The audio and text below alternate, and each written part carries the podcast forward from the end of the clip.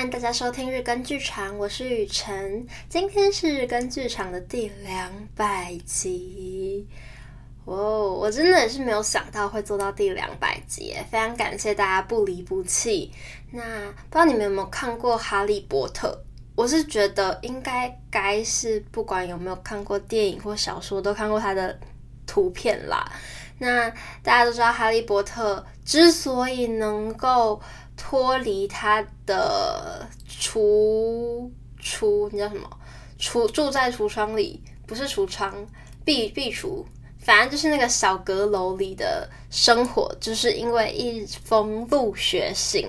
但那封入学信呢，是经历了千辛万苦才到哈利波特手上的，因为他的那是姑姑嘛，非常的努力的要阻止他进入魔法世界，所以呢，就有了非常非常多的信封涌入房子里的那个画面。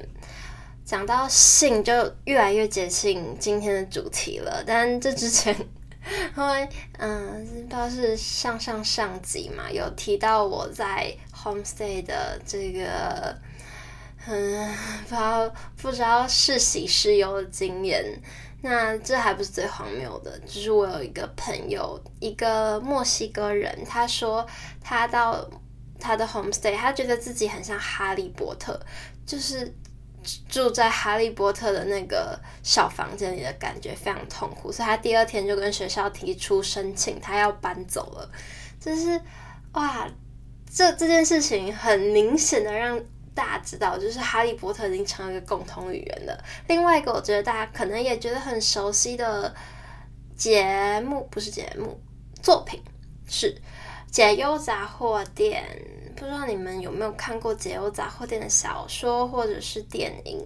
故事就是也是围绕着信件啦。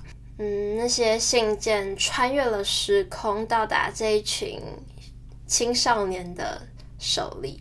信这个现在感觉有一点过时的东西，却不断的出现在文学作品里，可见人们对于。手写文字的一个情怀还是在的，虽然有一点老派，可是你不觉得收到的明信片或是收到亲笔卡片的那个感动是赖讯息没有办法去比拟的吗？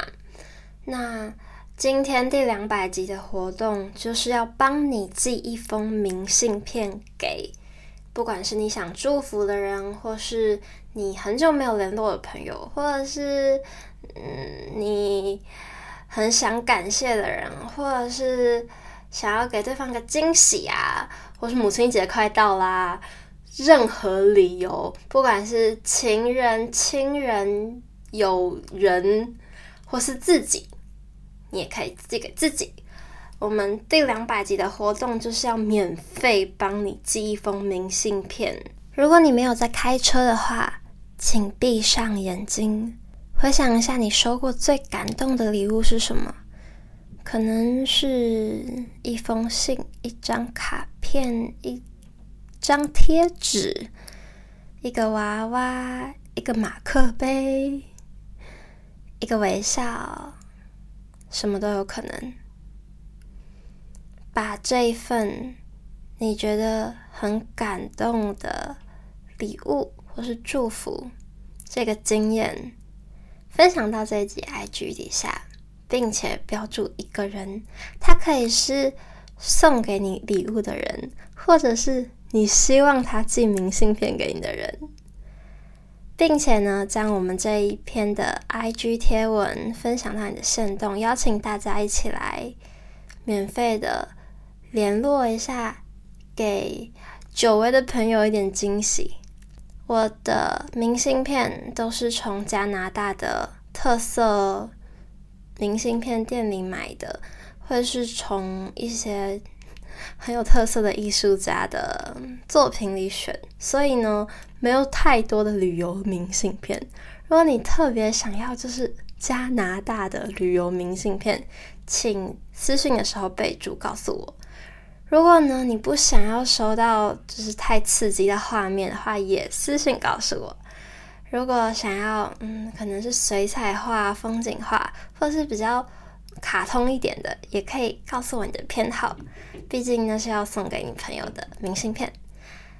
至于里面要写的内容呢，我只接受英文、日文跟中文，不要让我写一些韩文啊之类的，我会很痛苦。一样，如果你没有在开车，没有在骑车，没有在骑脚踏车。也没有在溜直排轮的话，请开始继续往下听，然后拿起你的手机操作。因为等一下我要去机场接我男朋友，他来温哥华跟我玩一个周末，所以今天这集就简单的跟大家分享一下我最近在温哥华的舞蹈教室练习当代舞的心得。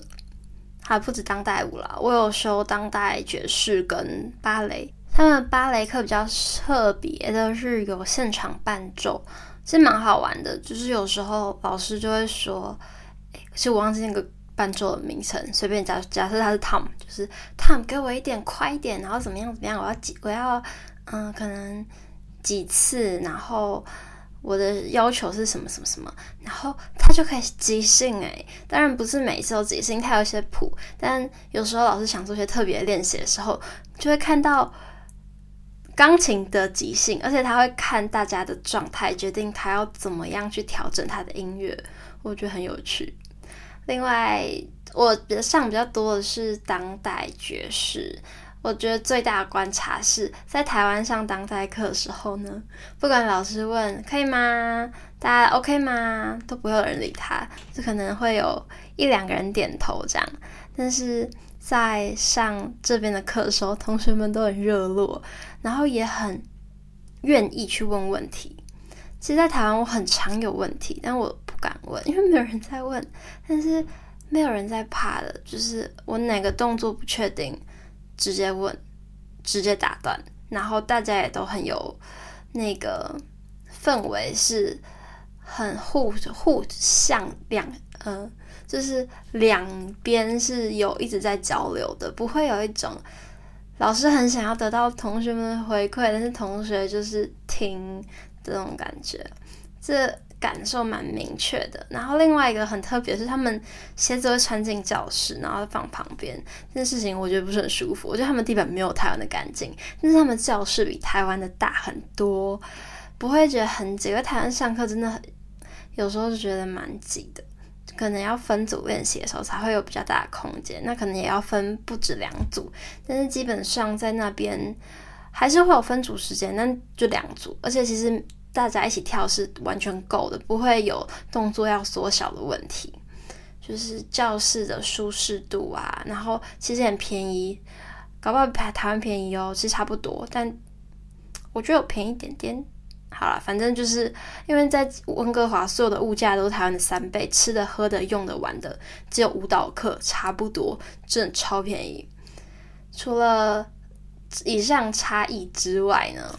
就是我在台湾的那个老师比较注重身体的舒缓，除了让你动起来，你身体舒不舒服，怎么样可以释放身体，让身体找到最好的自己，整理自己的状态，这种比较身心灵一些些的东西。虽然就是上课的 ing 可能很动态，非常的激烈，就是各种可能都有，各种舞风，各种方向都有，但是。最后都会有一个回来呼吸的过程，这是我在台湾的时候比较多的感觉。但是在这里很强调暖身，然后暖身有一个 routine，但是就没有一个收一个结尾的感觉。最后就是大家一起跳一次今天的编舞，然后就没了，有一点点不太一样。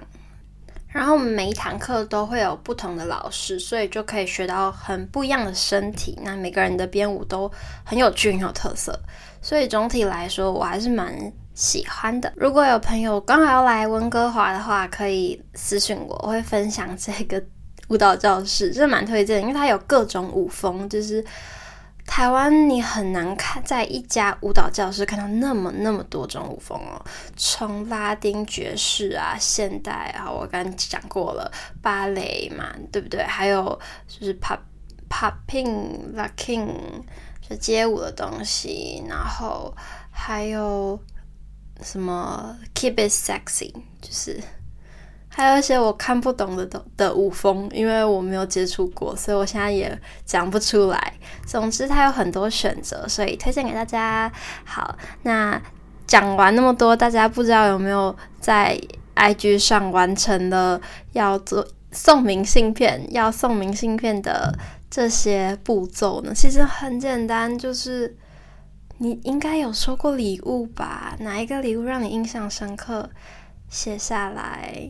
好的，那今天的节目就到这边，谢谢大家，期待收到大家的留言，然后也很期待要把这些明信片送给你们，拜拜。